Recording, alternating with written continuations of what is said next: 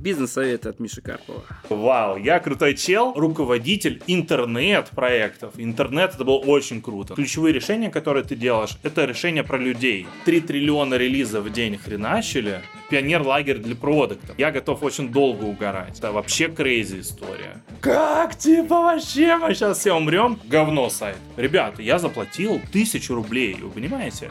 Как начать бизнес без инвестиций? Привет, здравствуйте, мы не знакомы, я Миша Карпов. Делаем классную штуку, давайте пообщаемся, познакомимся.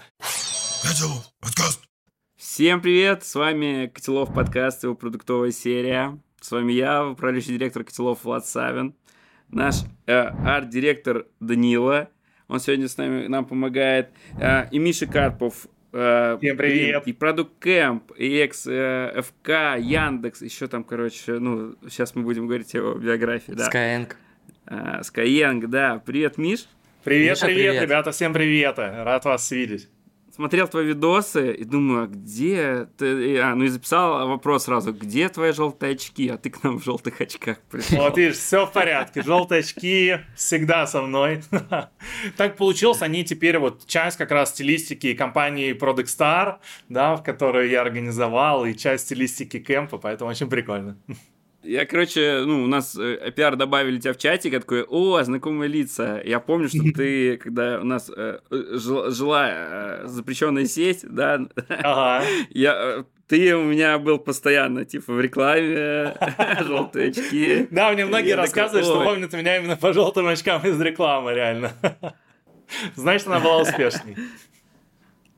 Вообще... Слушай, ну да, это же зак... откладывается так в голове какой-то, вот как, знаешь, у Жени тоже опрок, вот эта кепка, UX, UI эксперт.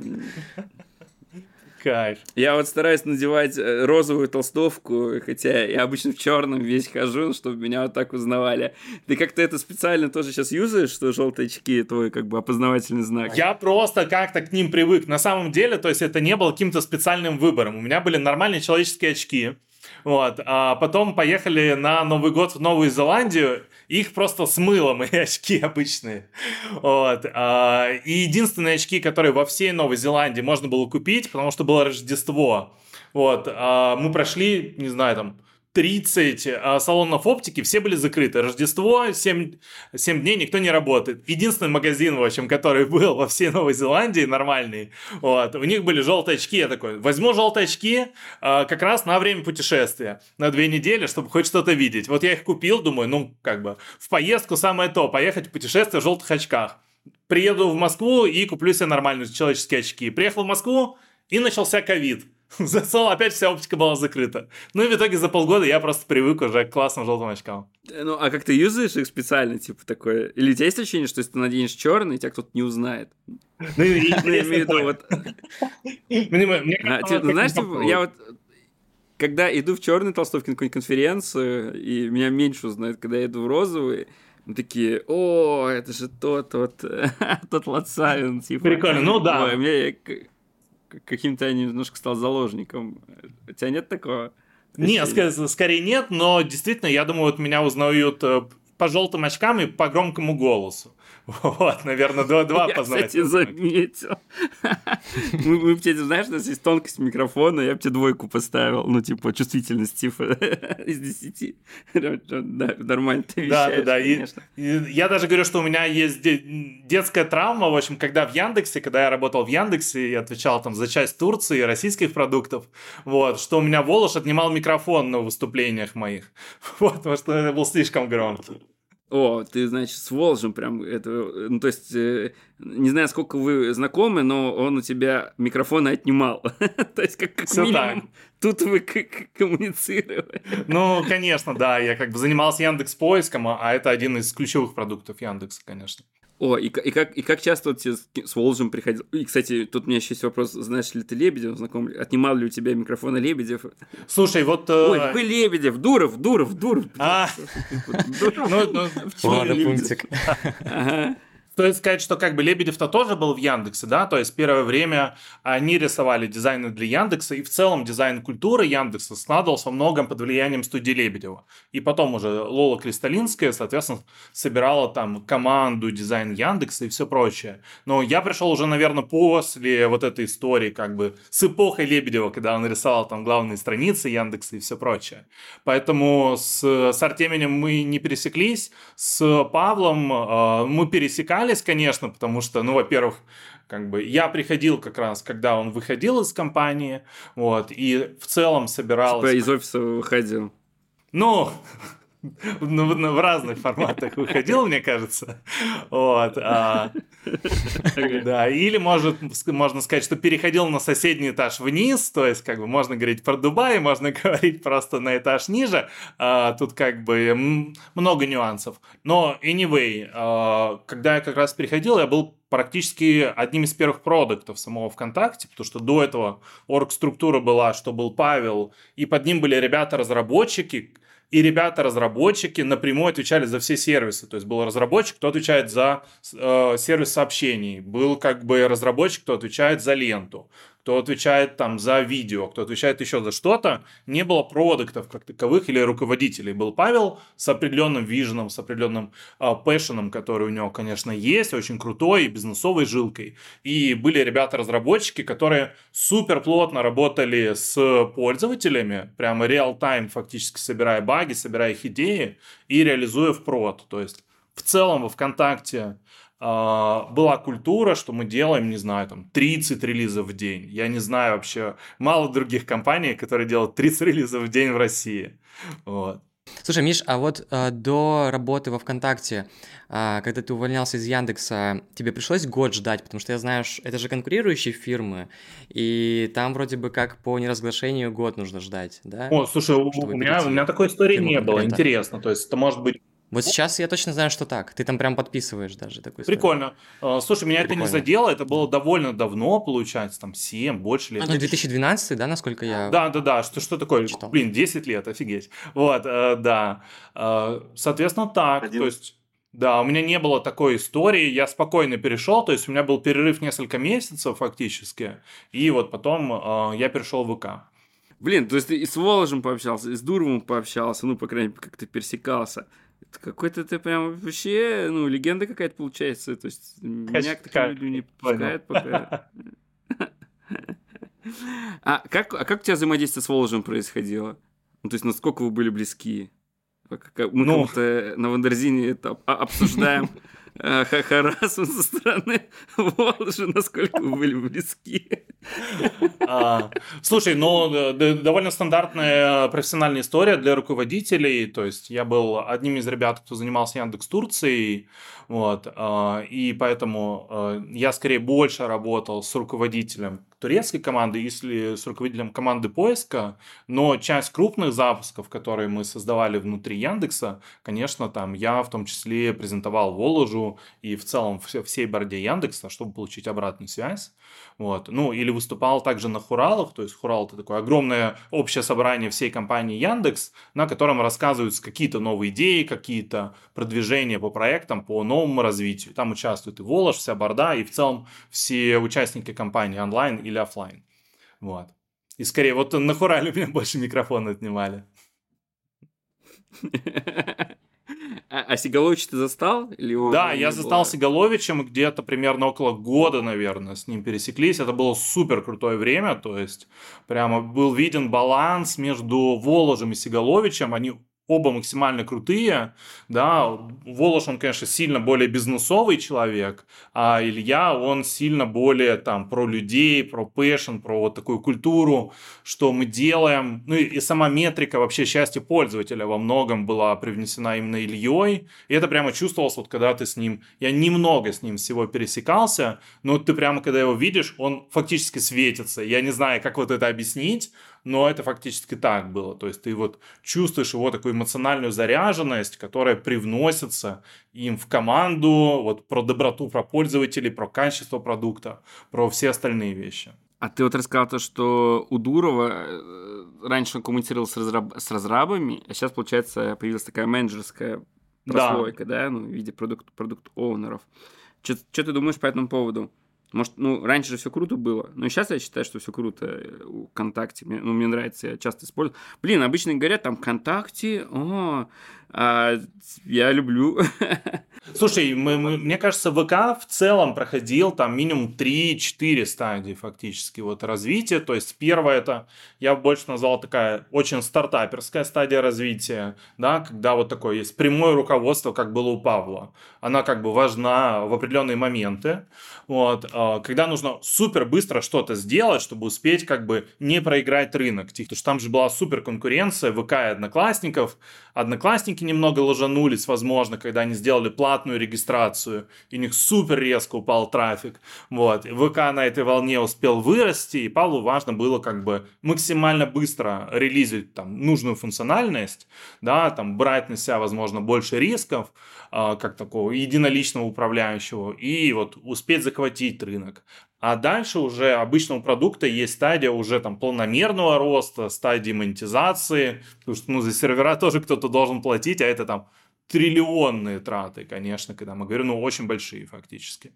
Вот. А, и здесь уже нужно больше там добавлять продуктовой составляющей, больше регулярного менеджмента, больше вот а, такого формата. И я как раз вот пришел, вот, наверное, под вторую фазу, когда была перестройка вот прямого управления такому продуктовому управлению. А третью фазу я уже скорее не застал. Я в этот момент уже переходил как э, директор по продукту э, в Skyeng.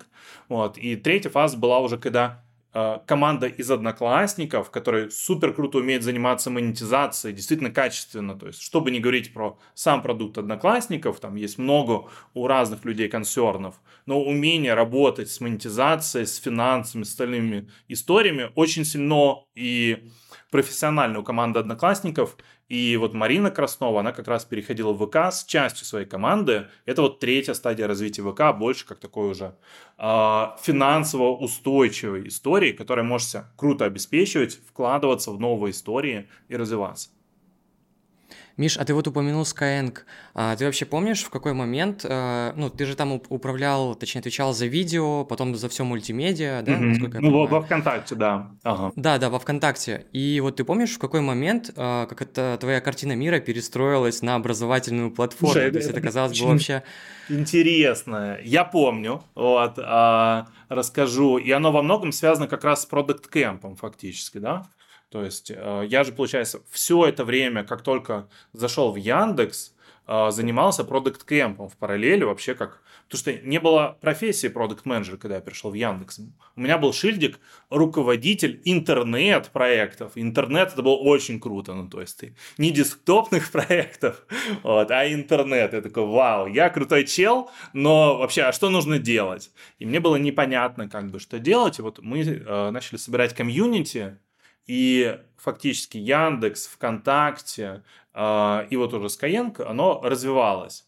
И через него во многом мы познакомились и с Харитоном, и с Гошей, как с кофаундерами э, Skyeng. И ребята продолжительно, я бы сказал, наверное, несколько лет уговаривали меня перейти в Skyeng. То есть это был такой процесс прямо фактически э, моего какого-то погружение в тех, понимание вообще, что там, насколько мне это близко, а, понимание, как бы, а как я могу расти, возможно, дальше, или что это мне даст, потому что, наверное, вот Skyeng точно очень крутой, а, наверное, такая, вот я его называю, вот есть как PayPal мафия в Штатах, да, вот из которой Илон Маск вышел, другие ребята, то есть был PayPal, там 12, грубо говоря, человек супер крупных из него вышли, они каждый сделали там свою одну или несколько мега большущих стартапов, да, потому что PayPal выступил такой фабрикой в Силиконовой долине, который дал культуру, дал идеи, дал бизнесовый заряд ребятам, и они смогли действительно следующие истории создать. Вот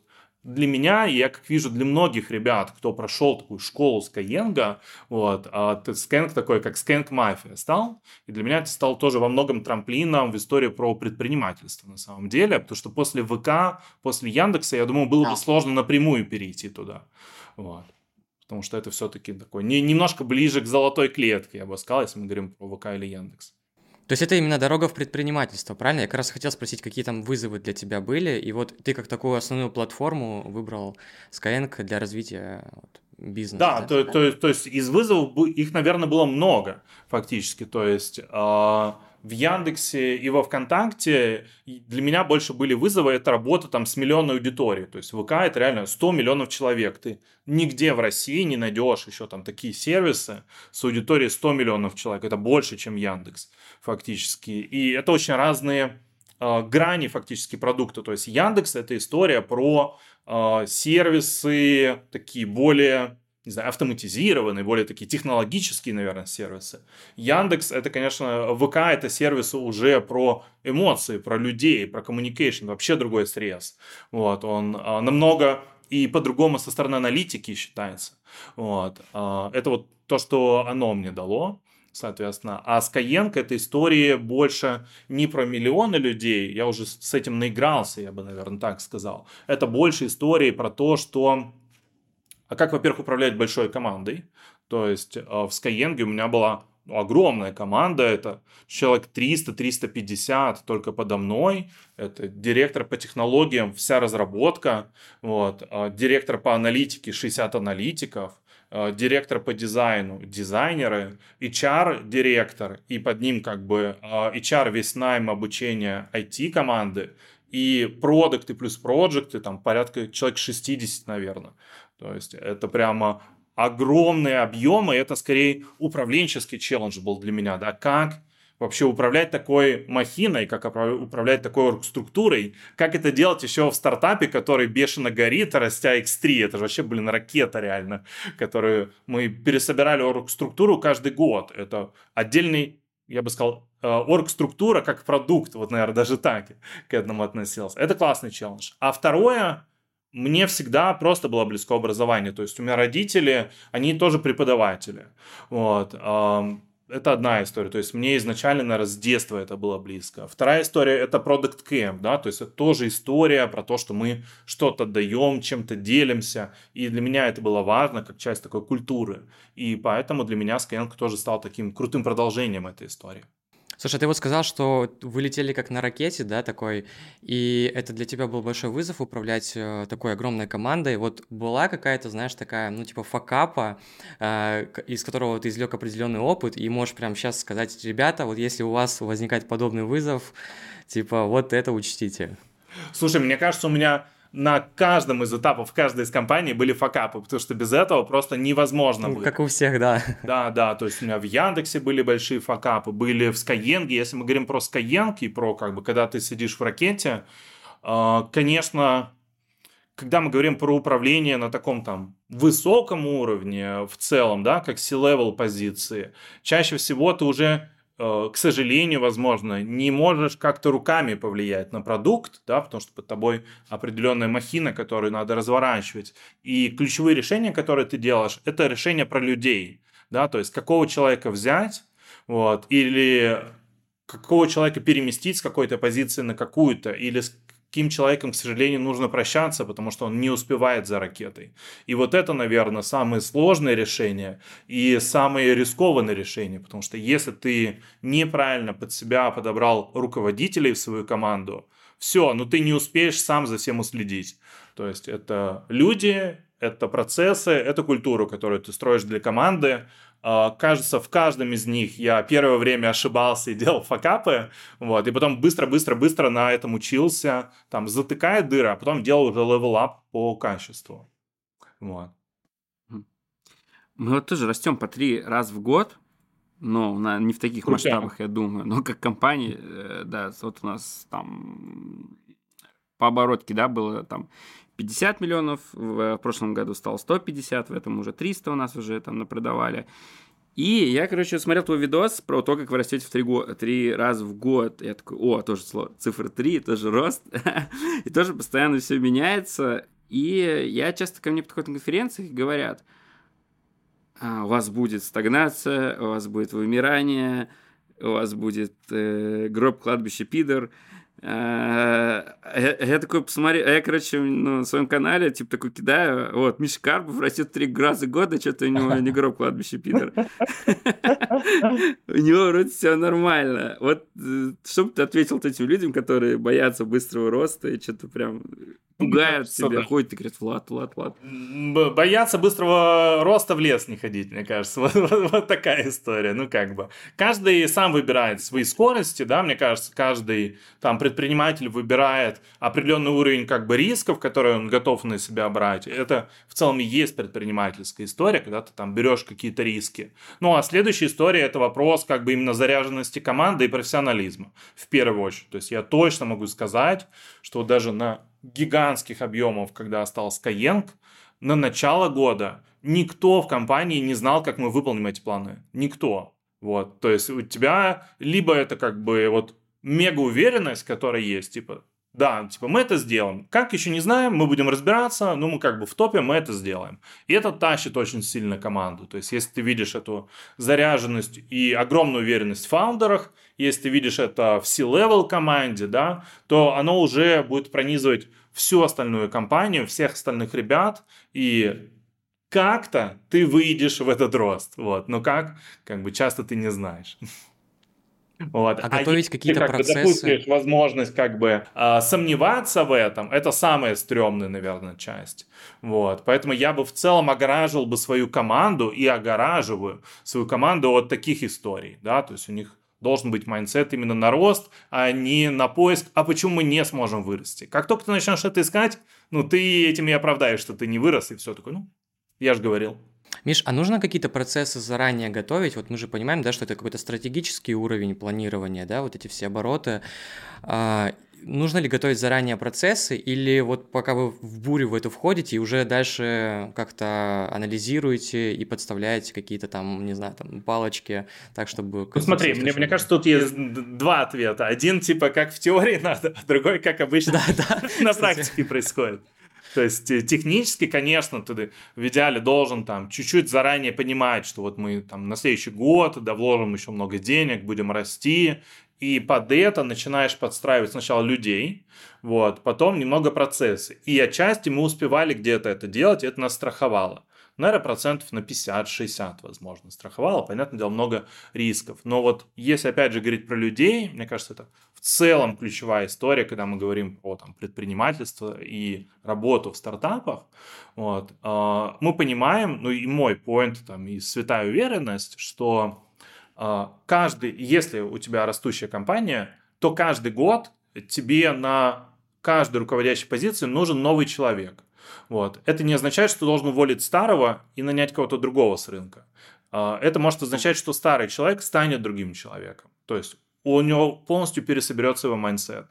Потому что если ты повторяешь то же, что в том году, с таким же уровнем навыков, ты не заработаешь в три раза больше. Ты заработаешь на 20%. Может, если супер повезет, там, на 30-40. Сколько рынок как бы тебе даст расти. Если ты хочешь расти выше рынка, у тебя должна быть другая команда.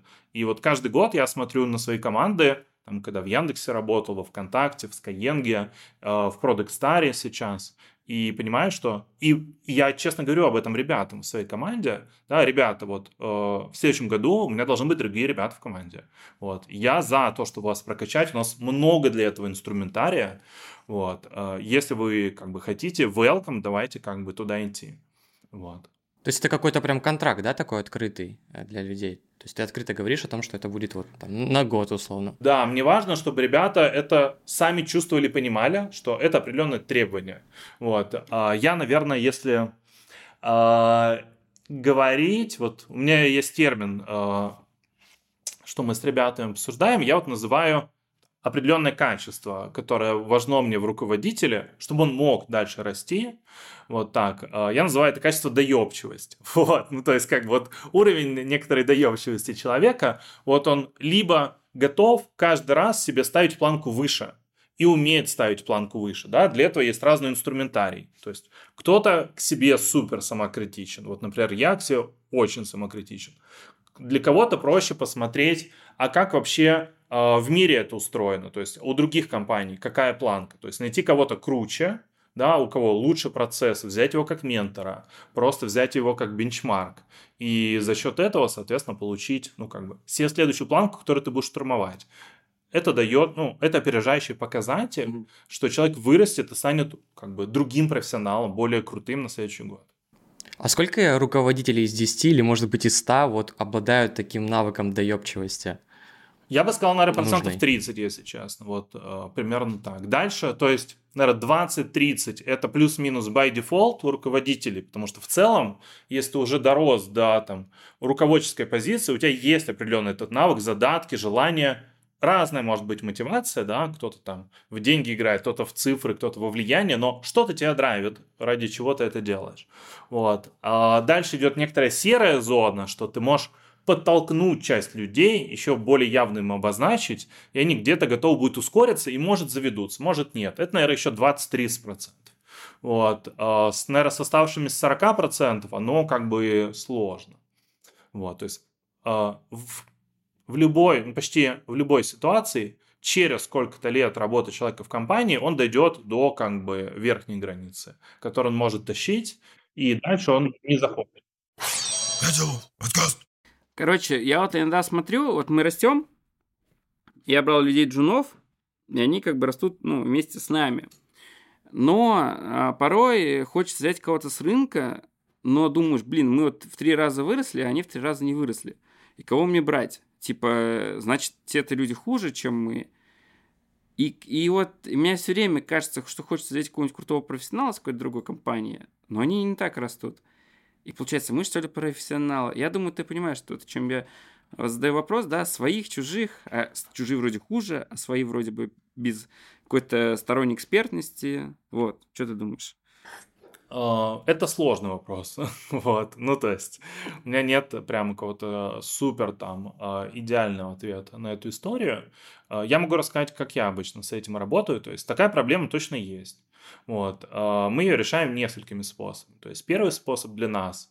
Мы супер плотно а, работаем с таким, с обменным опытом с рынка. То есть я знаю, что вот у меня есть классные ребята, они выросли вместе со мной, там, вместе с компанией, вот, или внутри компании, как внутри Skyeng, например, да, вот, там, кто-то 7 лет работал в компании, кто-то там 4 года.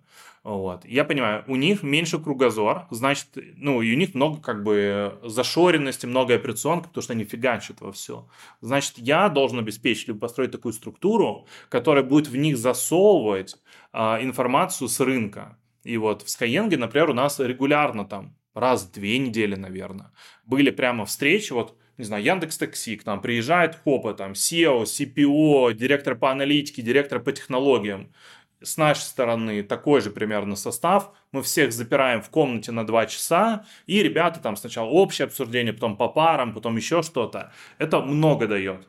Вот, это как бы одна из историй, и там в Product Star мы тоже э, в схожую сторону делаем. Вот. Другая история, когда мы точно находим менторов, например, для ребят, это не всегда там напрямую менторинг, это иногда просто обмен знаниями. То есть мы видим, что, о, блин, не знаю, есть классные ребята, которые круто раскачивают YouTube-каналы, крутые, например, там в контент-маркетинге, мы, например, отстаем, давайте общаться, мы им что-то расскажем, они что-то нам.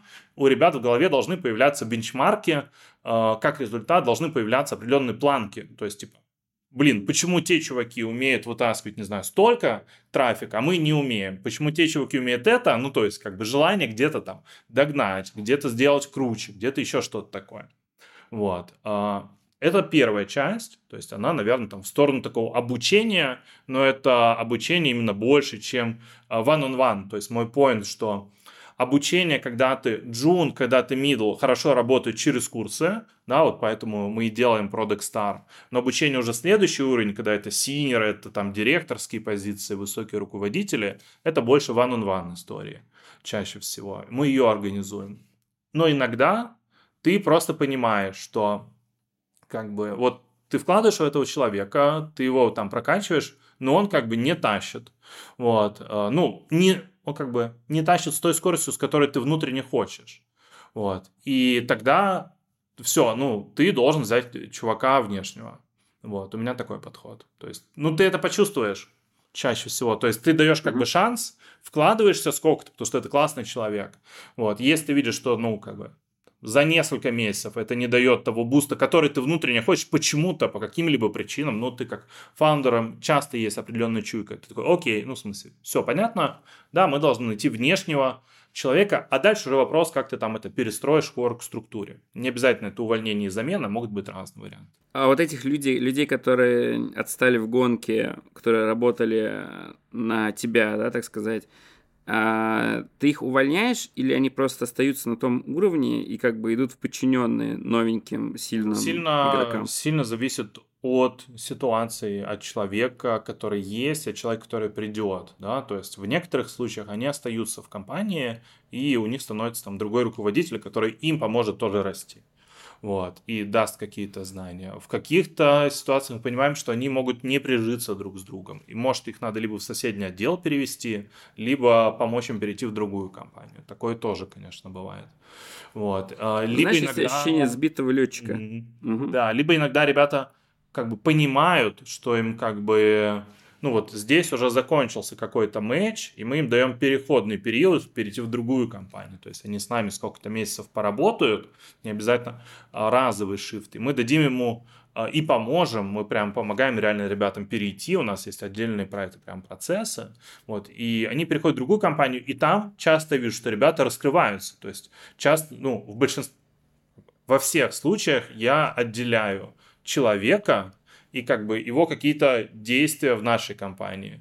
Вот, то есть как бы человек всегда хороший. Какие-то действия могут не мэчиться с текущей, не знаю, ростом нашей компании, с текущей потребностью нашей компании. Но если человека перевести в другую компанию, он всегда может очень круто раскрыться. Я вижу по части наших ребят, кто так уже сделал.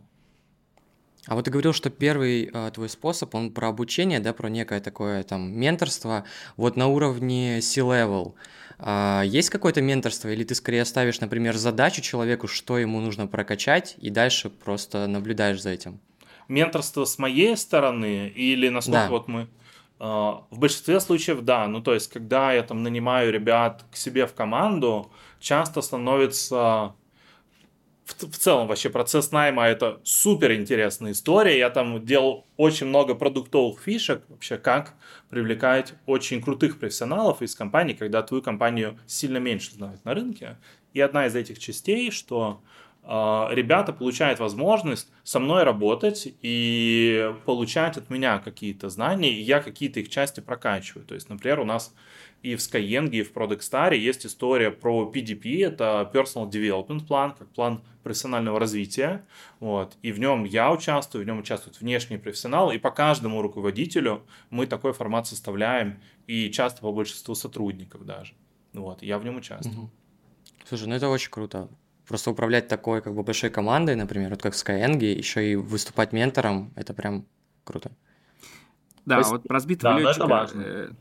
Э, а, вот да. Есть же ощущение, что вот человек с тобой шел, шел, шел, вы развивали, развивали, развивали, а в какой-то вот ты пошел дальше, он остался, и как бы ты вроде его потом должен подставить под, вот в этот mm-hmm. level куда-то и под ним. А он как-то, ну, ему грустненько, и ты его уже воспринимаешь как блин, да. чел, мы же с тобой бежали, а ты слился. И э, начали за здравие, кончаем за упокой, да? Вот, за увольнение там про... Вот, ну, все равно интересный вопрос. Ну, меня, наверное, волнуют некоторые такие вопросы, поэтому я спрашиваю. Вот, э, вот какое у тебя отношение вот к таким людям? То есть, или их, это получается, знаешь, как будто на пенсию отправляешь, типа, все, они уже угу. доживают, так сказать, просто живут, уже не растут, уже под кем-то, вот. Интересно. А, ну, я тебя максимально понимаю, про что ты говоришь. Вот. Угу. Такое, ну, часто, конечно, случается. Нормальная история. Вот. А, дальше, конечно, зависит от от человека, да, то есть, э, ну, то есть, первая важность равно с человеком, во-первых, чтобы это для него не стало э, внезапностью, да, то есть ты должен с ним N разговоров до этого проводить, что как бы, чел, слушай, вот я вижу, что ты отстаешь, чел, я вижу, что тут не успеваешь да, чтобы у него это вот, как всегда, не знаю, с увольнениями, да, когда ты там, что-то у тебя копилось год, потом такой, все, короче, до свидания завтрашнего дня. Ну, это часто не норм, плохо влияет там и долгосрочно на бренд, на твой, на бренд работодателя, на остальные истории.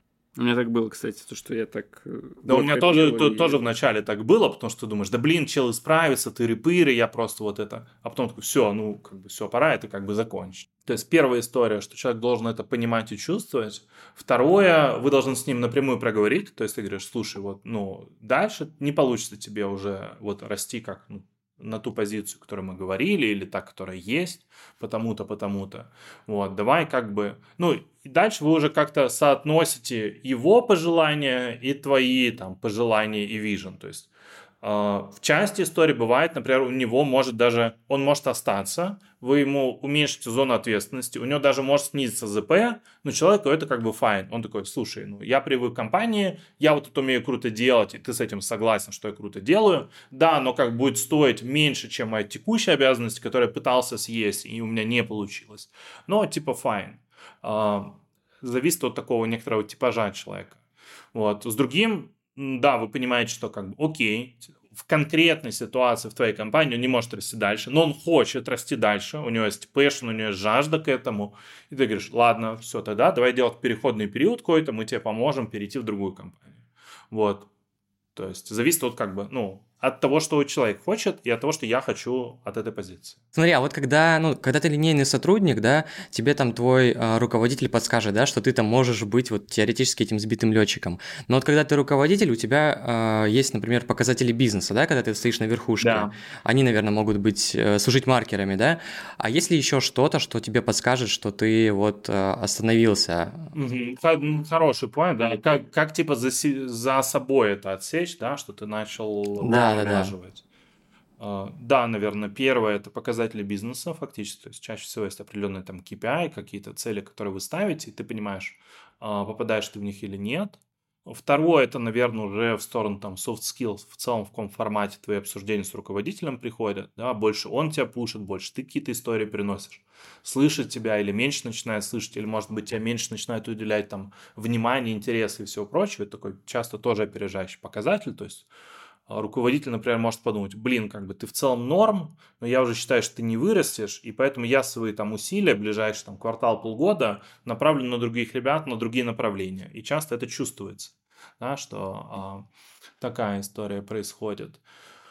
Третье, ну, возможно, когда ты чувствуешь, что перестал себя челленджить, это супер сложно отсечь на самом деле, потому что ты всегда думаешь, я же фигачу, я там, не знаю, по 12 часов это делаю, тыры-пыры-пыры, выкладываюсь на максимум, и так у большинства ребят.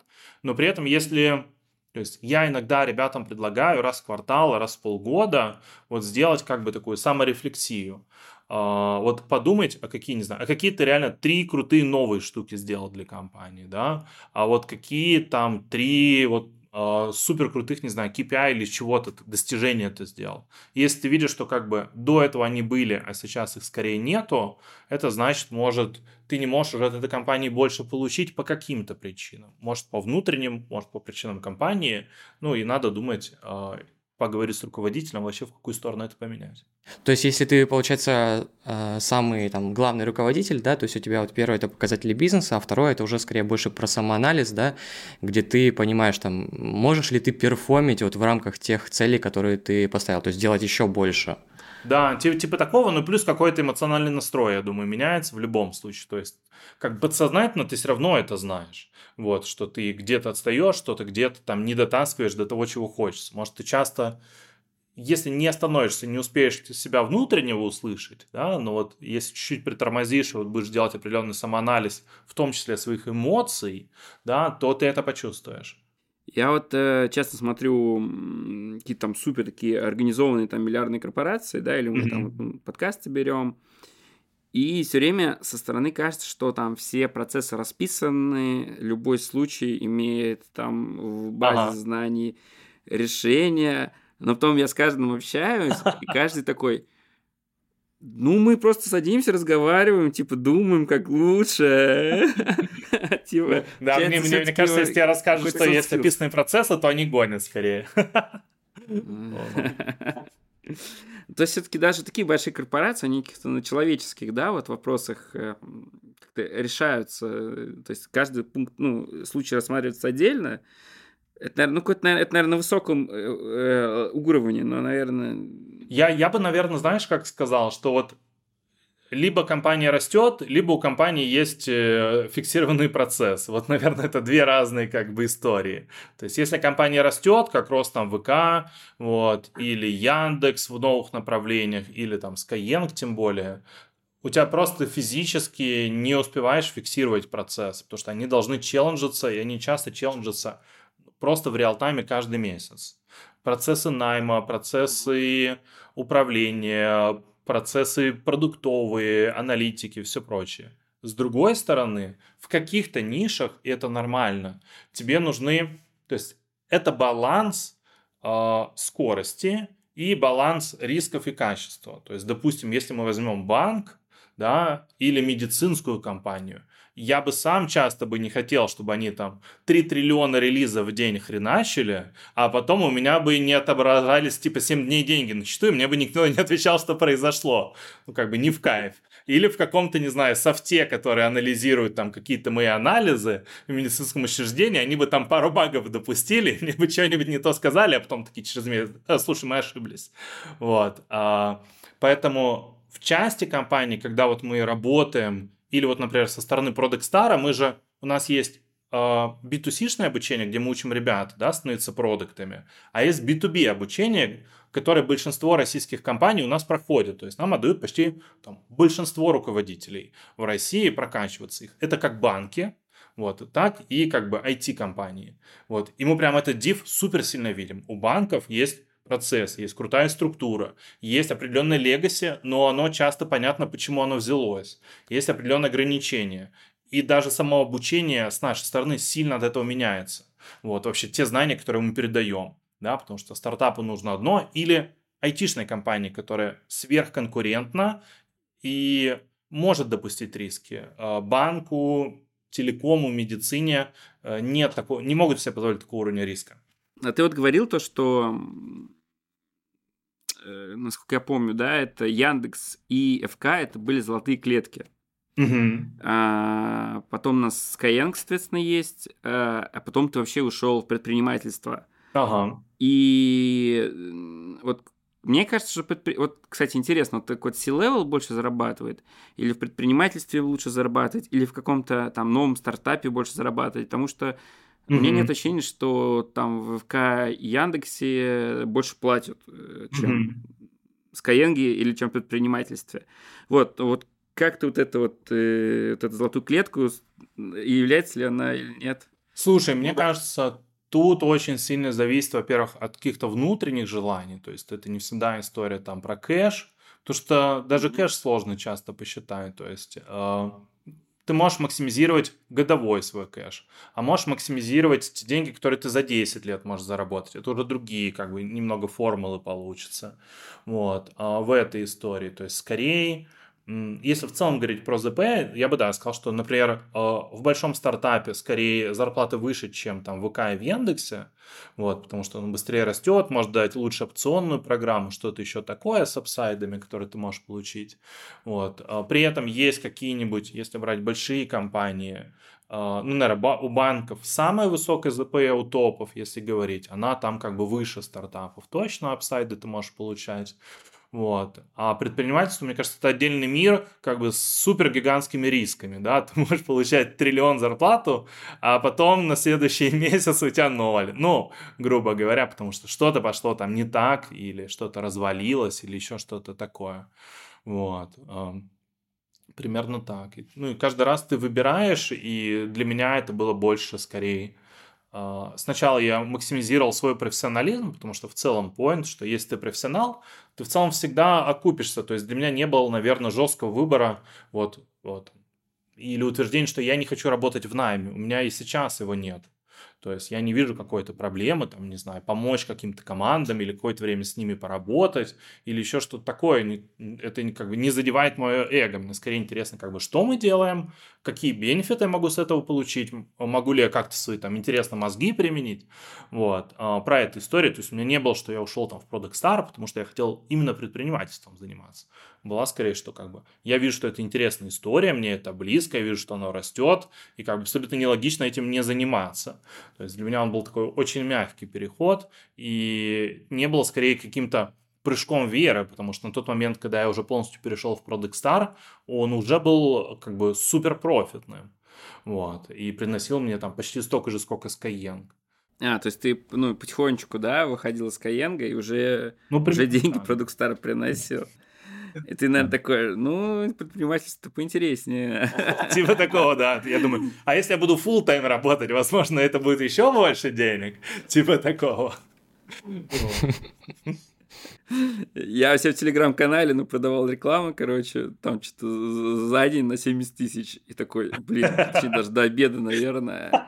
Такой, может быть, в блогеры пойти. Типа, до обеда 70 тысяч уже заработал. Ну да, да, да, нормально как бы. Типа, То есть тут мне кажется, ну как бы, у меня был такой риск-сейв strategy, да, поэтому э, как бы не является инвестиционным предложением всем идти сразу хреначить стартапы, забивая на работу, потому что, ну как, рисков много. Вот у меня был мягкий переход, может, мне повезло в этом формате, да. А как ты успевал пилить Skyeng и Product Star? И Product Camp. Еще у меня был, да. Кстати, интересно, как они соотносятся, да, и ну, как будто бы, как будто продукт кемп это такая поддержка продукт стара, но, видимо, Смотри, оно даже не так. Давай я расскажу, отвечаю на твой вопрос. То есть, есть продукт кемп, это история для души, то есть она фактически не коммерческая. То есть вот э, когда я пошел в Яндекс, мне просто было важно понять, а что, как бы, а кто мы такие, да, а что нужно делать, а как можно становиться круче. Вот. Мы встретились с Денисом Бесковым, который увидел как раз историю продукт э, кемпа в Силиконовой долине, а, завез первый раз ребят как бы в Касперский, который тогда активно рос, применял продуктовый подход, и вот в этом формате мы начали развивать продукт кемп. Это всегда для меня было когда ты хочешь расти, лучше себя окружить умными людьми, которые уже где-то на шаг, на два впереди тебя. И это вот а, было для меня такой как бы тусовкой, которая помогает мне, мне лично, персонально прокачиваться. Это давало мне энергию фактически. Вот. И в целом Product Camp а, такого же формата и остался. То есть это такой, не знаю, пионер-лагерь для продуктов, я бы его называл. Вот скоро у нас в апреле как раз будет Product Camp. Вот. И поэтому для меня это такой формат пионер-лагеря для продуктов, очень классного, очень уютного, где можно общаться, где можно обмениваться знаниями ребятами из долины. Но это не история, которая там какие-то там гигантские деньги мне приносит. Product Star для меня это другая история. Это история про бизнес, который я строю, в который я там full time сейчас вкладываюсь, соответственно. Вот. А если говорить про то, как я совмещал, допустим, ВК и две эти активности, или Skyeng две эти активности, а, я всегда, во-первых, был открыт а, с ребятами-руководителями, да, там, Skyeng фаундерами или ВК, чтобы они знали, что у меня есть эти активности. Во-вторых, я открыто говорил, как бы, как я делю свое время, то есть у меня всегда это было прямо железно разделено, что вот у меня точно есть те часы, не знаю, там, с 10 утра до 7 вечера или 8, которые я full time всей головой вкладываюсь как бы в ту компанию, там, во ВКонтакте или в Skyeng. То есть там ничего меня не может отвлечь, там, Product Star, Product Camp, я такой, ребята, не сейчас. То есть я готов вечером, я готов на выходных, я готов, если нужно взять там, перед кемпом, я обычно брал неделю отпуска, максимально его подготовить. Вот. Э, но важно очень корректно поставить барьеры, чтобы это не мешало. Это первый шаг. Второй шаг – это, соответственно, понять, где синергия. И для меня она была большой. То есть я, допустим, работаю с продукт кемпом, я сам профессионально прокачиваюсь и намного лучше, там, с большими мозгами могу вложиться в развитие ВКонтакте допустим, да, и это прямо видно, что я начинаю какие-то более интересные решения, больше насмотренности у меня становится, могу привнести, и это тоже был такой, как бы, честная история с руководством. А как вообще в долгосрочной перспективе вот такой объем работы вывозить? Потому что, ну, вот оно же может как бы выгорание наступать, да? Стопудово. Ну да, у меня просто было такое, что там буквально я 4 месяца, знаешь, так вот поработал в таком темпе, и потом я год где-то не притрагивался для задач таких как бы фултаймовых сверху, скажем. Сейчас еще Данил к нам попал, уже второй подкаст за три, за три дня обучения там всех. Он, видимо, уже спрашивает, как не выгореть. Да-да, подскажи, Миша, как? Слушай, ну тут, наверное, несколько прям частей есть. Я даже на ком-то из продукт кемпов прям лекцию про это сделал, потому что, ну, это реально больная супер тема, меня про это спрашивали. Вот. Э, наверное, ну что есть, да, то есть сначала, конечно, ты просто фигачишь, потому что у тебя, ну как бы, тебе это очень нравится, да, и насколько тебе тебя хватает. Дальше в какой-то момент тебе важно отсечь и подумать, как бы, а как ты можешь какую-то небольшую команду вокруг этого построить, да, чтобы тебя страховали, чтобы тебе помогали, иначе у тебя просто очень часто как карточный домик начинает все рушиться. Там что-то пошло не так и на работе, и здесь, и все, и потом в личной жизни, потому что у тебя весь этот стресс туда приехал, и все начинает падать. И вот э, это скорее важно страховать. И я обычно страхую построением там команд, нахождением партнеров. Да, то есть там в Product Camp есть Надя, которая мой партнер, и с которой мы вместе его создаем. Да, и Надя может меня подстраховать в этих историях, и команда, которая появилась вокруг Product Camp. Да. Product Star мы с Ромой совместно делали, и потом уже команда топ-менеджмента на себя больше забрала там ответственность и страховку в этих историях. То есть вот первое это команда и партнерство, какой-то момент ты должен понять, окей, это как бы долгосрочная история, тебе она нравится, тебе в кайф, ты готов, да, может быть, чуть меньше с этого заработать, но отстроить классную команду, которая long-term тебе принесет то, что нужно, оно не развалится. А второе, ну, наверное, такое мое читерское преимущество. У меня в целом повышенный уровень энергии. То есть я готов очень долго угорать. Да, то есть, например, как бы, э, когда я еще работал в Skyeng, я же еще и переехал в какой-то момент в Китай, в Шанхай, делал Skyeng China. Это вообще крейзи история. То есть я нанимал китайских директоров, которые там на китайском общаются по продажам, по маркетингу, по HR, выстраивал всю эту компанию. Это просто крыша снос. И у меня было как бы э, значит, офис, э, дом, типа, в, там, 30 метрах, отель, в котором я живу. И я, значит, э, с утра, там, не знаю, с 10, с 9 до 12 ночи, потому что там же один часовой пояс, потом Москва просыпается, ты с ней хреначишь. Вот, вот такой full тайм А потом еще иногда у меня ночью в 3-4 часа ночи был Product Star, вебинары, которые мне нужно было проводить. Это была crazy история, но меня на полгода, наверное, хватило. Но это был как бы супер на максималках тема. Прямо. Вот. А потом я понял, что это нужно уметь балансировать лучше. У тебя нет такой проблемы, то что вот я тоже 7 лет там без отпусков был, ну там на 2 недели, наверное, за 7 лет я ушел в отпуск. Мне и выходных хватает, но даже, даже выходных много и к тебе подходят люди, говорят, там, я выгораю, я выгорел, а у тебя нету эмпатии в плане выгорания, потому что сам этого особо ты не испытываешь. И, и у меня сразу появляется какая-то злость, типа, ты что, собака, 7, я 7 лет. Да, я 7 лет ебашь, не выгораю, а ты тут разнылся. Э, да, я как бы, ну, такой, ну, вроде бы, наверное, это я, и я не выгораю, поэтому надо как-то к этому... А эмпатии мне, эмпатии мне к этому нету, понять этих людей не могу. Надо же как-то с этим делать, потому что проблема-то на самом деле действительно да, да, да, действительно да, да. люди выгорают. Вот как-то вот без этой, тоже, наверное, без эмпатичности в данном вопросе. Угу. А, что ты думаешь? Слушай, это да, такие интересные материи. В целом про эмпатичность руководителя я, наверное, тоже про это как бы проговорю.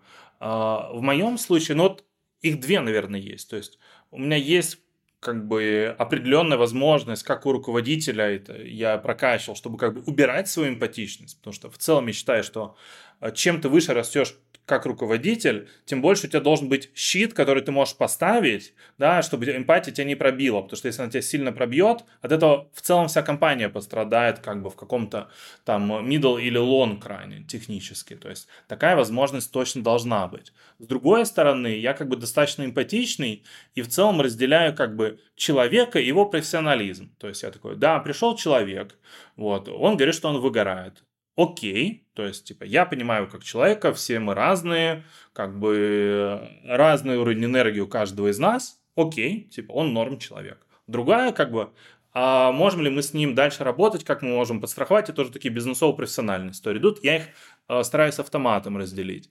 Вот, то есть, скорее, у меня есть понимание эмпатии, но я понимаю, что если человек выгорел, да, где-то, возможно, ошибка была внутри компании, э, да, мы попробуем э, его перезагрузить, вот, и в части случаев это получится, а в части не получится. То есть я такой, окей, ну, типа, есть риск замены, к сожалению. Вот, э, попробуем что-то там поменять на будущее. Я скорее про вопрос, когда ты не понимаешь эмоцию другого человека, какую-то, ну, угу. все мы разные, и как ты пытаешься понять, что с этим делать, типа. Так это же как раз-таки то, во что эмпатия трансформируется. Это же эмпатия, это когда ты умеешь различить, что вот у человека происходит, а ну, она да. трансформируется в сопереживание и сострадание дальнейшее. Вот. И как раз Миша сказал о том, что вот нужно как раз щит этот выстраивать, ну, то есть чтобы для, он для на тебя не влиял. Вот, наверное, часть э, согласен, да, с Данилом, что часть продуктового подхода, я бы сказал. То есть, когда ты делаешь, там, грубо говоря, каздев с людьми, они просто бывают странными, да, ну, то есть, э, и ты сколько-то раз это увидев, просто должен это принять, такой, я совсем не такой, это чел странный, но он такой есть. То есть, вот я давай историю из Яндекса расскажу. А, я руководил сервисом Яндекс Работа, большой такой агрегатор а, вакансий, всего такого. Вот. И все, мы его как бы сделали новую версию, я пошел на Каздевы, и там, соответственно, вот как в фильме «Скала», то есть там вот эти два зала, а, прозрачное стекло, где я вижу человека, он меня не видит, со мной сидит команда, и как бы заходит чувак, и мы ему как бы через микрофон даем инструкции, что делать за компом. Вот. И как бы заходит мужик, это водитель, потому что синие воротнички их много в России, одна из самых частотных таких историй. И мы говорим, пожалуйста, вот перед вами сайт, найдите работу водителем. Вот, и он пишет, типа, работа, водитель, там, Москва, без пробелов. И мы понимаем, что он реально не умеет юзать пробел. Ну, типа, не умеет юзать. Просто у меня вся команда разработки орет бешено, слава богу, нас не слышно, и такие, как, типа, вообще, мы сейчас все умрем. Он нажимает Enter, ни хрена не, не находится, соответственно, ответ он такой, типа, говно сайт. Просто там просто всплала вся комната, короче, там ор бешеный, вот. И мне кажется, вот... Так это еще на кириллице, да, было, наверное, а так еще ну, на латинице вводят. Вот, и как бы, и все такие, а просто. Я такой, послушайте, ребята, но мы же не можем взять и каждого водителя в России переучить. То есть, возможно, мы не такие, как научить, они. Научить пробелу. Да, мы же не можем каждого научить пробелу. Ну, типа, нам придется придется принять это как есть. И вот знаешь, после кейса с водителем, мне намного проще принимать любые нюансы, с которыми ребята ко мне приходят. Такой, ну окей, типа, значит, жизнь такая. В общем, вот мой такой подход. Блин, классный кейс. Я как-то работал таксистом, после универа. После меня только исключили из универа, я пошел так таксовать. и, там тоже вот смотришь, какой разный народ, то что это в универе вроде все нормальные были, там на работах все нормальные были, такие digital пацаны, студентики, а там наркоманы всякие там. Да, ну то есть, и вот мой поинт, что как бы, ну, типа жизнь такая, все, а дальше как бы ты можешь как бы я это осознаю, я это принимаю. Дальше я могу поставить какой-то щит, чтобы это меня эмоционально не затрагивало, и я от этого там не подхвертился. И перевожу в какую-то уже бизнесовую плоскость, типа. Э, как факт, есть люди, которые не умеют нажимать пробел. Давайте посчитаем, сколько их процентов, будем мы, типа, на них запариться или нет. Или как факт, есть человек, который перегорел, Возможно, это потому что у нас плохие процессы, возможно, это была ошибка найма, возможно, что-то еще такое, как бы, и, возможно, нужно будет делать замену или как-то э, человеку помочь ему восстановиться. Вот, то есть у нас... Например... А вы вычислили, сколько таких людей было с пробелами? Блин, я не помню. Вот, в э, образовании. В Ну, я точно помню, что мы поставили задачу в аналитику, вот, э, считать эту историю, соответственно, типа, как часто у нас это происходит. Но мы пофиксили эту историю. Вот. Блин. Типа теперь без пробелов, да, можно было пивать. Да, да, да, да, да. Мы такие, ладно, типа, окей. А вот как бы ты описал продукт кемп? Есть тут разные вот конференции, я в последнее время начал на них ездить. Эм, есть где типа всем пофиг на конференции, но они как бы на, на выступление, точнее, и просто все вечером бухают. Есть, э, есть где приходят что-то унылое послушать, потом все по домам разбредаются. Вот э, продукт кемп, он как... Э, Давай, какой да, я расскажу. Него? То есть, в целом, как бы, сам продукт кемп это формат Barcamp называется, и в целом это такой подход не конференция, которая называется. Вот. Какие основные составляющие? То есть Одна из ключевых, что там, мне не нравится там, в конференциях обычного рода, что часто это бывает там одна как бы болтающая голова, то есть, типа, кто-то на сцене, типа, супер крутой, он что-то там толкает, все таки о, типа, крутой чувак, супер или не супер, anyway, что-то происходит.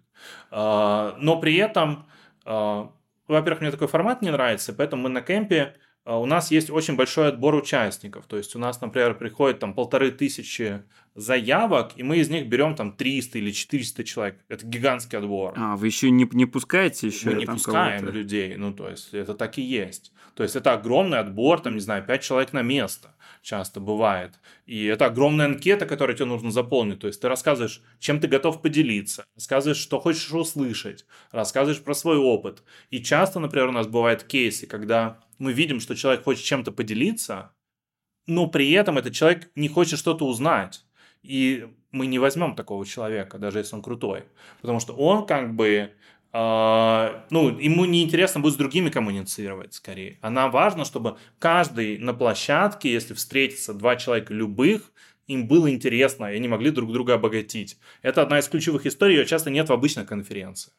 Вот. А, это первая история, то есть это такой жесткий отбор участников, особенно в офлайн, которых мы приглашаем. Сейчас, а пока не, не, не ушли от, от этой темы, ты что бы вписал в графу, типа чего я не знаю, чего бы хотел бы узнать? Ух, э, я столько всего хочу Просто узнать. ты сейчас не впишешь, мы тебя не возьмем на продукт модерация не, не отберет, скажет, чел все знает, ничего Факт. не интересно. Слушай, но а, мне всегда интересно, ну вот из э, последнего. Блин, кстати, вот этот вопрос, который ты мне задал, реально меня недавно ребята с Product Camp из нашего комьюнити подкололи. То есть мы закинули опросник как раз регистрации, и ребята меня заменшили, говорят, Миша, а ты как бы что заполнишь вообще в эту историю? Вот, я как раз отвечал в нашем телеграм-комьюнити, что мне как бы близко. Мне очень всегда интересно, как ребята прокачиваются в найме руководителей. А, и если в России я чуть про это больше понимаю, то вот когда мы говорим про европейский кейс или кейсы США, там другая культура, вот, и я бы хотел часть ее получить в плане хайринга и там понимания ребят, как они встраиваются, какие они риски в компанию вносят, какие там риски в культуру они вносят. Это одна история, потому что на кэм у нас всегда есть две части. Есть э, часть, которую мы в офлайне проводим, и потом подключаются ребята из долины еще вечером, то есть это еще пару часов, ребята оттуда своими кейсами делятся. Вот это, наверное, первое, что мне было бы интересно узнать. Вторая, ну, мне всегда интересно там прокачивать всякие финанс истории, то есть я довольно хорошо в них прокачан, но тут всегда есть как бы рост в этих историях, как там считать какие-то риски, как считать более сложные экономики, э, как считать какой-то риск-менеджмент в целом, оверолл там по компании или по отделу в таких историях, вот, и бенчмарки с этим связаны. Вот я думаю, я бы с такими двумя темами бы заходил и отлавливал бы людей, чтобы с ним пообщаться. Вот. Либо они мне кого-то бы порекомендовали, с кем мне поговорить. Блин, круто было бы, если бы, знаешь, типа ты не подготавливал до этого вопрос. Хотя я думаю, ты человек постоянно думающий, и все равно бы... Слушай, я, мне кажется, в Телеграме я что-то другое ответил, если честно, потом можно посмотреть. Потому что я не помню, что я ответил, я сейчас на ходу э, создавал ответ. Вот. А, да, то, то есть первая как бы ценность кемпа, что каждый человек ценен, и ты с каждым можешь пообщаться. Это первая история. Да, вторая история вот про бар-кемп и формат не конференции, что каждый выступает с организатором. Это очень нестандартная история. То есть, что меня страшно как бы э, демотивирует во многом в конференциях, что многие люди приходят, он такой, Ребята, я заплатил тысячу рублей, вы понимаете? Теперь вы все должны меня просто развлекать на коленках. Вот. И это такая супер потребительская история, и оно не дает, ну, как бы, то ощущение, тот вайб, который хочется от мероприятия. Вот. А, поэтому, во-первых, у нас как бы а, в РФ, когда мы делаем кемпы, это бесплатно для участников. Вот, история всегда, даже в международных кемпах. Вот сейчас, кстати, вчера и сегодня у нас идет Global Camp, европейский мы проводим, он идет на Кипр, следующий будет в Амстердаме. Вот. А, и там история, что любой может стать волонтером и как-то поучаствовать. И это тоже очень классные эмоции. То есть я часто приезжаю на кемп заранее, там, ну, за вечер, там, в пятницу вечером, например. Вот. И ты идешь, думаешь, там, помогу ребятам как-то волонтерить. Кто-то с таймингом помогает, кто-то, не знаю, вырезает там бейджики, веревочки. И ты приходишь помочь, там, не знаю, веревочки вырезать, а там какие-нибудь там топ-менеджеры Яндекса стоят просто с ножницами, там, не знаю, какой-нибудь сетевой Яндекс там э, такси. И он просто режет ленточки. И это, блин, это так круто. Ты такой, блин, чувак, ну, как бы тебе не западло руками поработать. Это Burning Man какой-то, да? Да, получается? да, да. То есть это вот как бы в ту стилистику, что ты что-то отдаешь, а как только ты закоммитил, мероприятие тебе ближе становится. Вот. И это важная прямо часть. И тебе интереснее то, какой-то формат придумать новый, еще что-то такое. Или, например, мы всегда говорим, что на кемпе каждый может, вообще каждый может что-то рассказать. То есть, понятное дело, у нас есть там сетка рассказов. Вот. За нее тоже идет голосование, мы ее не сами вручную собираем, за нее комьюнити голосует. Но при этом мы говорим, ребята, у нас есть большие слоты нетворкинга, там двухчасовые прям. Вот. Просто no problem. Берешь, сквотишь часть площадки, забираешь флипчарт, начинаешь рассказывать. Welcome. Вокруг тебя собираются люди, ты рассказываешь крутой топик. Супер. Как бы каждый может это сделать на кемпе. Мы прямо специально под это даем инфраструктуру, все остальные штуки. И это круто. То есть и многие как бы инсайты приезжают именно просто как бы оно на ходу появилось, какая-то идея у ребят, они замутили, все, поехали. Вот. А, очень классно. То есть а, вот это Вторая часть, что каждый коммитит, да, то есть первое это каждый интересен, вот, второе это каждый коммитит создания. И поэтому он очень гибкий кемп получается сам по себе. А третья часть, а, она еще во многом про некоторую атмосферу. Да? То есть мы всегда знаем, конечно, что именно человеческое общение там, важнее, чем какие-то доклады и рассказы, так и есть в большинстве случаев. Вот. И мы очень много в это вкладываем, соответственно, чтобы оно происходило. И для меня это вот такая атмосфера, вот мы называем пионер-лагерь для продуктов, фактически. То есть оно реально так и есть. То есть мы вывозим на два дня чаще всего руководителей digital-компаний, директоров, продуктов, и они фактически заселяются, ну как, в бывшей базе пионер-лагеря. Вот. И днем это рассказы, а вечером это там э, это костер. В тот раз было 300 человек вокруг костра. Это было очень круто. То есть, и ребята гитары сами привезли. То есть, такое самоорганизация идет. Там, это баня, это еще что-нибудь. Вот. А, это очень классный движ, соответственно, который возникает, и это прикольно. Вот. Слушай, Миш, а вот ты сказал о таких типа киллер-фичах, да, продукт кемпа. А какие фичи являются базовыми, знаешь, в которых как бы ты не можешь победить, но и нельзя 100% проиграть? Вот в этой конкуренции конкуренция как конференции между собой или что-то такое? Да, да, конфер... да конференции. Ну, мне кажется, угу. базово, конечно, а, это все-таки какие люди туда приедут, то есть, когда ты выбираешь ехать или нет, все равно смотришь, а твои знакомые туда поедут или не поедут, да, то есть некоторая лояльность, вот, а, раз. Второе, это все равно как бы интересность рассказов, может, ты не пойдешь на них, может, потом посмотришь в записи.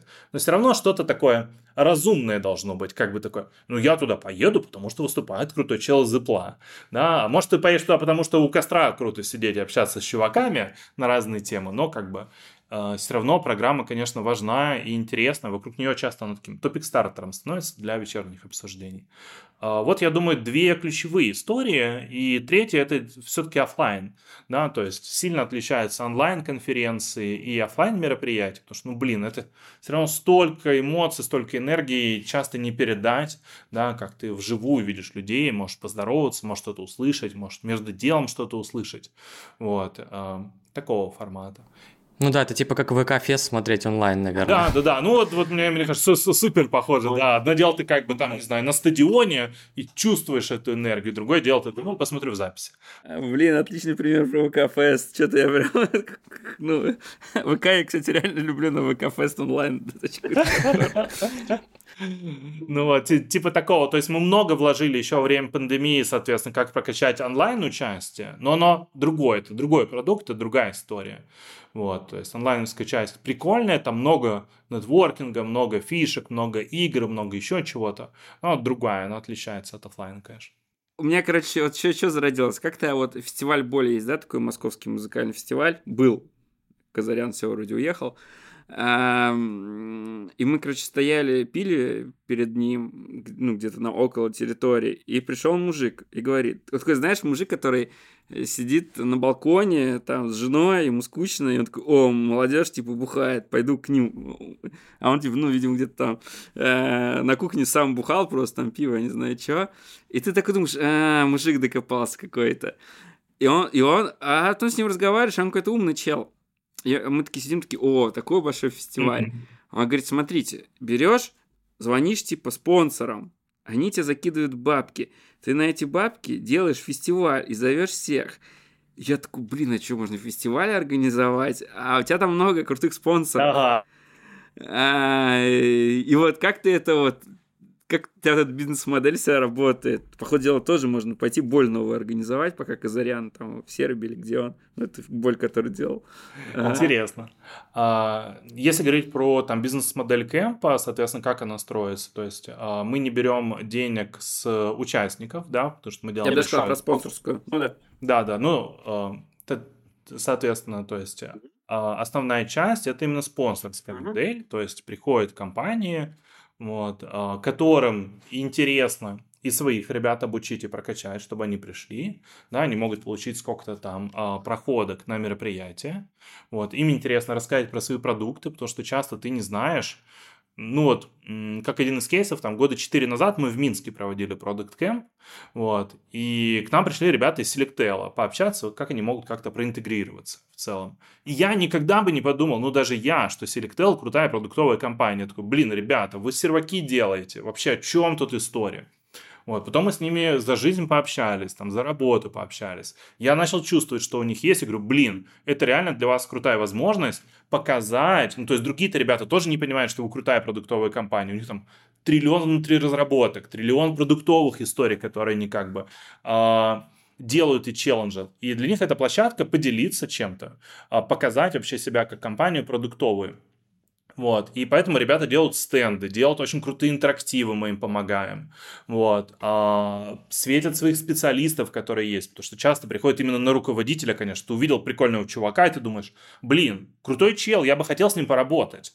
Да, потому что часто приходит не на компанию, а на конкретного там человека фактически. Вот. И мы с этим больше помогаем вот ребятам, соорганизаторам и ребятам-спонсорам кемпа. Вот, в таком формате. И весь бюджет именно от них строится.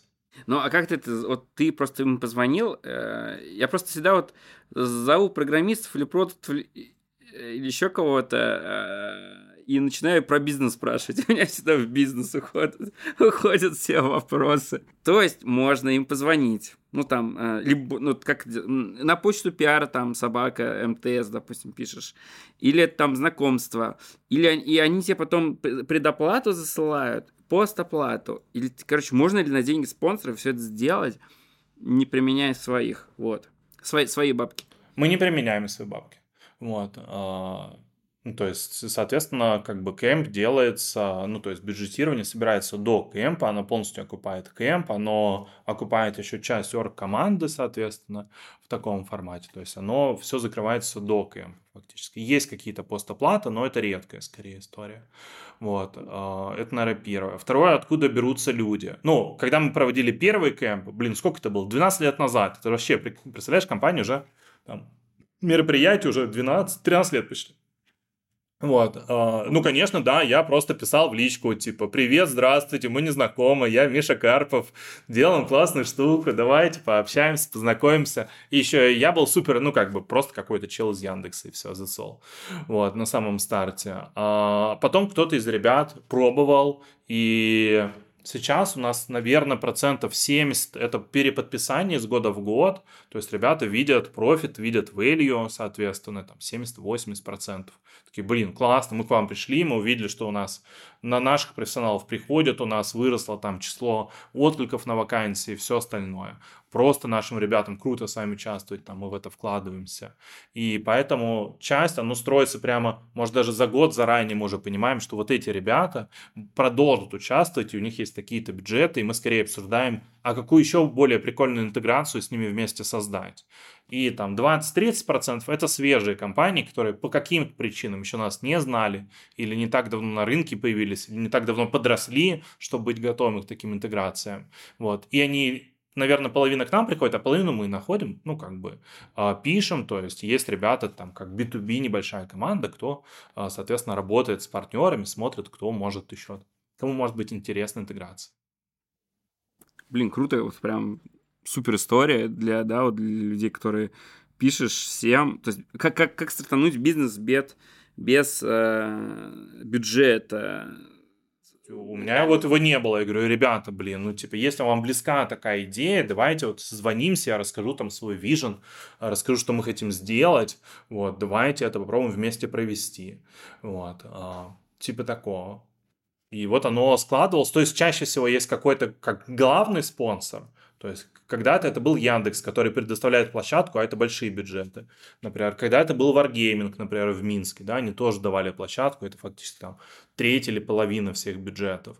Вот. И дальше уже, когда есть так, э, основной э, партнер, уже проще делать. То есть мы всегда делаем кемп, когда понимаем, кто будет ключевым партнером выступать. Бизнес-советы от Миши Карпова. Как начать бизнес без инвестиций?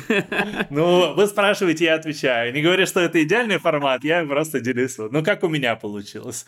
Слушай, ну я считаю, что это идеальный формат. Блин, прям взял, позвонил, собрал движ и крутые спонсоры. Ну, также и с Product Star у нас случилось на самом деле. То есть часть Product Star, она как бы выросла э, фактически из кемпа. То есть к нам пришли просто те же компании, кто был на кемпе, сказали, блин, Типа, нам нужны продукты, мы не знаем, как их обучать, как из своих сотрудников их вырастить, как их найти на рынке.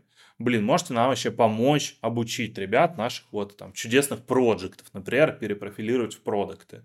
Мы такие, окей, типа, похоже, надо, типа, еще образовательную часть застроить. И с другой стороны, ребят такие, о, походу, прикольная профессия продукт, блин, а вообще что это такое, как учиться как что, не было же курсов продуктовых. То есть у нас фактически первые были курсы на рынке. Вот. И к нам ребята просто пошли просто потому, ну как бы они нам в личку мне и Роме писал там, не знаю, N человек в день, типа спрашивая. Мы такие, блин, понятно, ну просто нужно как бы помочь ребятам какой-то формат сделать. Вот мы запустили первый там продукт-старовский курс образовательный. То есть оно чисто из потребностей приехало здесь. И мне кажется, это очень хорошая, конечно, история для бизнеса, да, когда ты не просто вслепую хреначишь, а ты вот, ну, нащупал эту потребность как-то, начал ее, пошел проверять, и, блин, круто, что она взлетела. А могла бы не взлететь, тут как бы это уже какой-то элемент удачи, наверное, тоже. У тебя нет, кстати, ощущения, что продавать курсы выгоднее, чем э, делать бизнес в той тематике, по которой ты обучаешь? Это, допустим, Skillbox, да, вот АИС есть, э, их директор, пошел Skillbox, сейчас делает за два дня выручку, которую он год в АИСе делает. А, еще вот у меня там есть Рома Сакутин, там геймдев, он занимается, и он тоже больше выручки все-таки делает с обучения. И как будто бы это выгоднее. Слушай, интересно, ну то есть я в целом скорее не разделяю там образование и бизнес, то есть для меня есть Product Star как образовательная компания, как образовательный бизнес фактически. Вот. А, в этом формате. Не то чтобы я а, там выбирал там делать мне мобильное приложение или делать мне образовательное. То есть тут скорее для меня то и то бизнес, но здесь я лучше понимаю рынок, есть потребность, я понимаю, с чего стартовать. Вот. Для меня равнозначно было бы, если я понимал бы, что, окей, есть потребность на мобильное приложение, там, не знаю, для футболистов, я это там понимаю, я начну его делать. То есть для меня это а, равнозначные опции бизнесовые, просто здесь я понимал больше, видел как бы а, какую-то тягу рынка, вот, и поэтому это стартовал в таком формате. Ну, у тебя же мог быть выбор оказывать как консалтинг такой масштабный для других компаний, это, зная счет этом зарабатывать, и как курсы я вот, ну, вот сталкиваюсь с то, что курсы, короче, они при прибыль не получаются. У нас, у нас нету курсов, но... Типа, point не про прибыльность, вот, а про какую-нибудь long-term стратегию. То есть, если ты занимаешься консалтингом, ты как бы и останешься в консалтинге, ты не сможешь как бы выйти оттуда. Да, то есть ты себя на довольно долго связываешь с этой историей, и как бы вот, не знаю, если ты поедешь в отпуск, ты будешь считать, сколько ты кэша потерял, потому что мог бы, не знаю, взять еще 5 консалтинговых кейсов с кем-то там, и такой, блин, не знаю, ехать в отпуск или еще типа лем-то заработать вот, такого формата.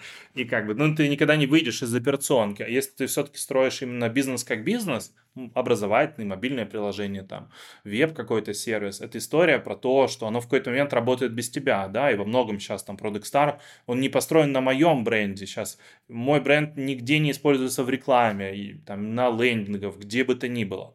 Люди приходят уже на Product Star, потому что это крутая компания, они знают качество, они там слышали, что их друзья трудоустроились и прошли испытательные с нами, и идут именно на компанию и я могу уже как бы заниматься какими-то другими проектами, в том числе, если захочу, что у меня сильная команда там, э, топ-менеджеров, которые это делают. И вот это для меня была важной историей, когда, если выбирать тип бизнеса, вот, э, такого формата.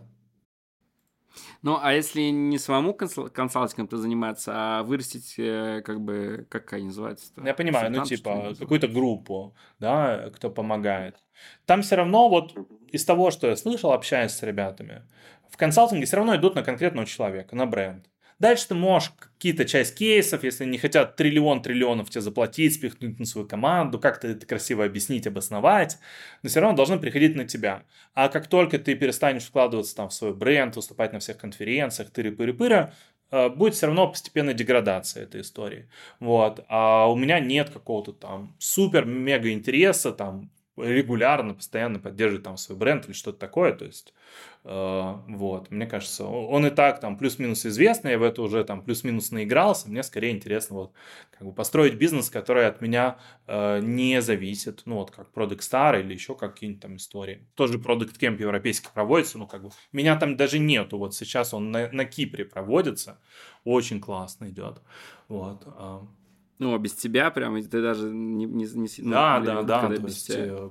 Вот, он сейчас, прямо сейчас идет как бы на Кипре вовсю, то есть там э, все европейские ребята, там нет почти русскоговорящих ребят, то есть, наверное, процентов там 80 это ребята европейцы, вот, там, супер-мега, не знаю, в рейв-стиле авторпати, там, вчера у ребят было прям прикольно, вот, а, и оно работает, да, абсолютно без меня, без моего бренда, и мне скорее это дает больше свободы, то есть для меня всегда важен некоторый баланс, да, вот, а, мне кажется, в общем, после какой-то суммы, которую ты зарабатываешь, вот, ты начинаешь думать, блин, типа, хотелось бы сколько-то свободного времени выставить, хотелось как-то уметь это балансировать или еще что-то такое, вот. И для меня сейчас это тоже важно, то есть я думаю, блин, вот, э, я захочу сделать что-то новое, я бы хотел иметь возможность этим заняться, например, вот чтобы не стать заложником своей компании в том числе. Вот я сейчас тоже думаю, э, как бы о своей независимости, то есть можно развивать, освобождать свое время, чтобы как бы новые направления открывать.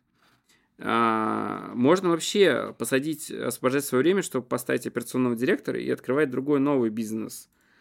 А, ты вот освобождаешь свое время, чтобы развивать а, продукт Star Product Camp, или чтобы потом еще что-то новое открыть?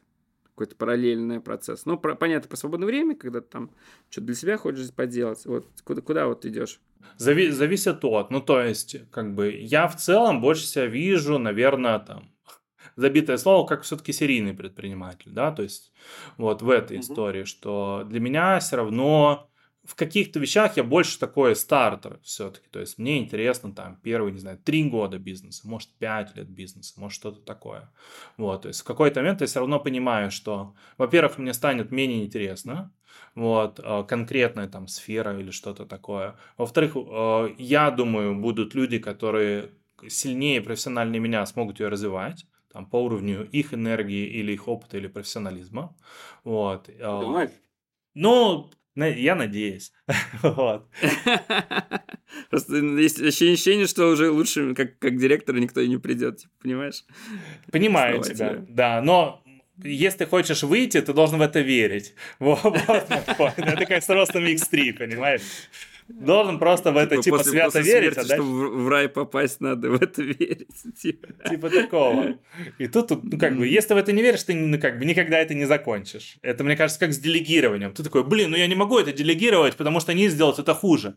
И это факт они сделают это хуже. И первые там N месяцев или полгода, год, оно точно будет хуже. И ты будешь страдать, однозначно. Вот. Но, по, но потом ты получишь свои бенефиты, потому что ты можешь что-то более важное сделать для тебя или для компании. Вот. И может ребята подтянутся на схожий с тобой уровень или где-то тебя опередят в каких-то частях. И слава богу. Вот. Такая история. Также я рассматриваю и про бизнес. Вот, то есть, скорее, там, набеги в N лет, это будет какой-то еще проект, да, еще какой-то бизнес или несколько бизнесов, в которых я буду выступать, может, не обязательно как бы ключевым основателем, может, одним из партнеров этой компании, да, потому что, мне кажется, это тоже очень важен еще история про то, ты как бы соло это делаешь, или ты ведущим это делаешь, или второй скрипкой это делаешь, это тоже очень такие интересные материи с этой стороны. Вот. То есть у меня нет какого-то там, не знаю, вот как я говорил про найм истории, что я не хочу в найм. И нет такой же истории, что там, не знаю, я не хочу быть вторым или третьим человеком этой компании какой-то. Да, вполне файн. Вот, я себе могу представить, что это там какой-то из там зарубежных а, бизнесов, который там, я либо присоединяюсь, либо мы совместно с кем-то его делаем. Who knows? Влад, тебе нельзя пока в панк-тур твой ехать, потому что тебя заменить неким будет. Если с тобой что-то случится. Я сейчас на месяц уезжаю в панк-тур. Я думаю, что с компанией будет. Или со мной. Может, и не вернусь, так где зарежут меня. Так, ребят, ну давайте, наверное, на этой вот... Кстати, я реально тоже вот так же пытаюсь... Ну, тоже мы с тобой сходимся в плане... В плане планов. Интересно. Вообще много чего интересного было.